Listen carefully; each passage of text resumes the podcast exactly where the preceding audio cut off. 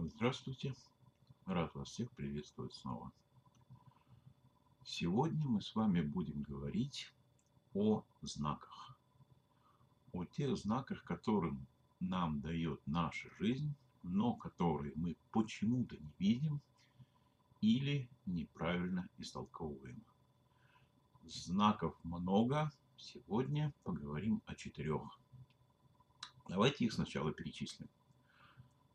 Первый знак называется отсутствие баланса или нарушение равновесия. Второй знак – отсутствие вариантов, вариантов выбора. Третий знак, который дает нам жизнь, это отсутствие своих персональных потребностей. И четвертый знак, который дает нам с вами наша жизнь, да, это проблемы, связанные с доверием. А теперь по порядку. А знаете ли вы о том, что мы с вами являемся открытыми энергетическими системами? Что это означает? Это означает, что для того, чтобы мы могли чувствовать себя хорошо, спокойно, стабильно, нам нужно обмениваться информацией с такими же, как мы,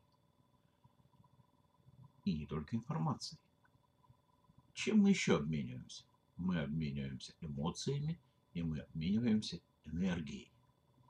И в зависимости от того, насколько этот обмен равноценен, мы чувствуем себя хорошо или плохо.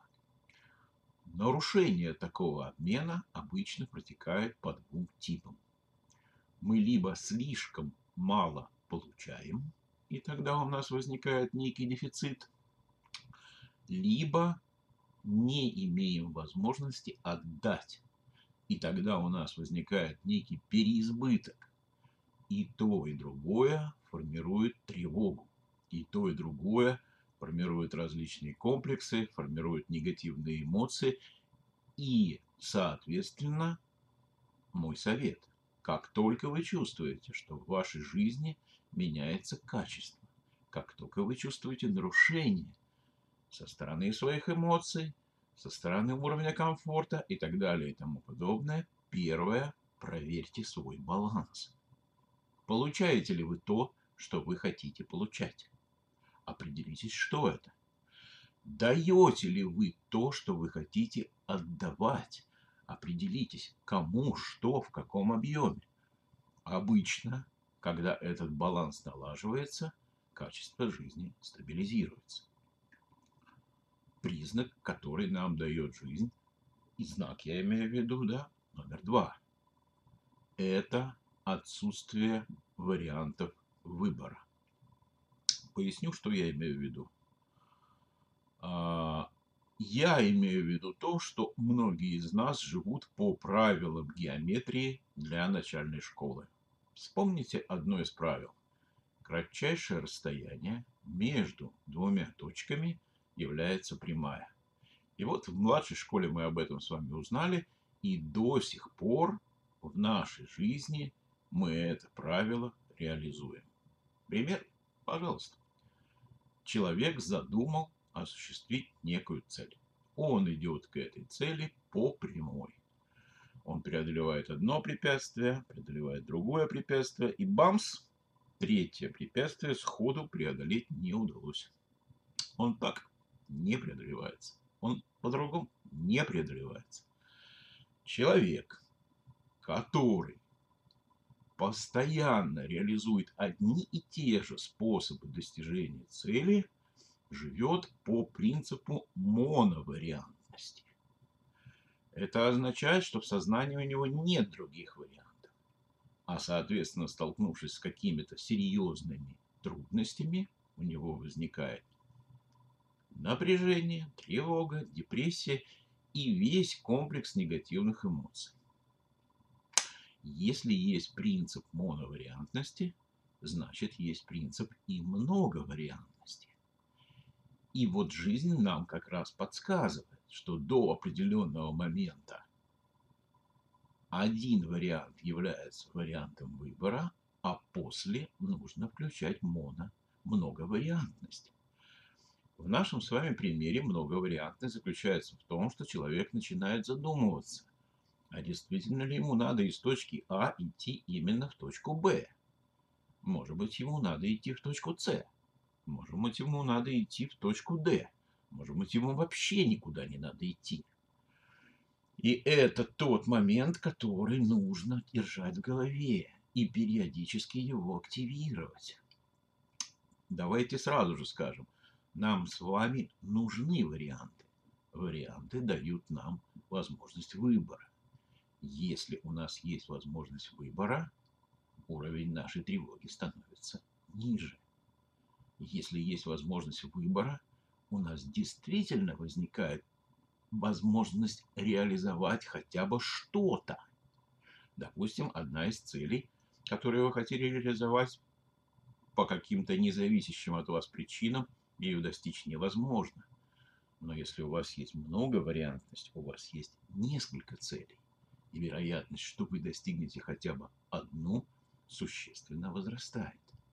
Соответственно, тот знак, тот признак, да, та причина, которая нам подсказывает жизнь, это формирование выбора. Отлично. Третий признак, который мы достаточно часто игнорируем, заключается в том, что у нас отсутствуют собственные потребности. То есть у нас потребности есть, но давайте подумаем, насколько это действительно наши потребности. Насколько они независимы от ваших родных, близких, друзей, начальников и так далее и тому подобное. Иметь собственные потребности принципиально важно. Потому что если большинство ваших потребностей навязанные, так или иначе, да, поработали в семейной жизни и так далее, то через определенный период времени вы совершенно четко почувствуете, что эти потребности удовлетворяются плохо и с большим трудом. Почему это происходит? А происходит это исключительно потому, что для удовлетворения потребностей необходимы ресурсы. А ресурсы, друзья мои, мы получаем как раз тогда, когда мы удовлетворяем свои собственные потребности. Вспомните, пожалуйста, об информации, которую вы получаете перед взлетом самолета. Цитирую. В случае разгерметизации салона родитель должен надеть сначала кислородную маску на себя и только потом на ребенка. Почему? Элементарно, да? Родитель должен иметь силы, в нашем с вами случае ресурсы, для того, чтобы потом спасти своего ребенка. Не забывайте, сначала удовлетворяем свои потребности и только потом потребности других людей. Конечно, мы сейчас говорим о мирном времени, а не о каких-то экстремальных и форс-мажорных ситуациях.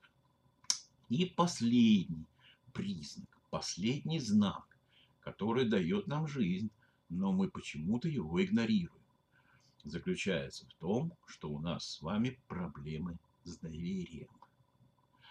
Не буду глубоко, скажем так, вот туда заходить, да, скажу только о тех вариантах основных проблем, которые мы испытываем. Мы либо доверяем всем, либо не доверяем никому. Либо доверяем тем людям, которым не надо доверять, либо у нас отсутствует доверие к тем людям, которым было бы неплохо доверять. Для того, чтобы вот этой каши и путаницы в голове не было, даю лайфхак. Доверие – это сложный процесс.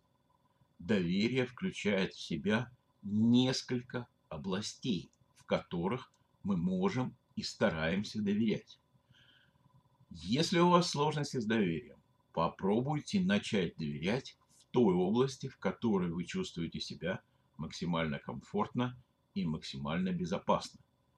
Не торопитесь доверять. Ориентируйтесь на то, как ваш партнер обрабатывает тот кредит доверия, который вы ему даете. Увеличивайте уровень доверия только тогда, когда предыдущий уровень, предыдущий кредит был достойно отработан. Не торопитесь. Ориентируйтесь на то, что правильное доверие возникает с двух сторон. Обратите внимание, стал ли ваш партнер доверять вам больше. А у меня на этом все. Пожалуйста, не пропускайте знаки, которые нам дает наша жизнь. До свидания и всего доброго.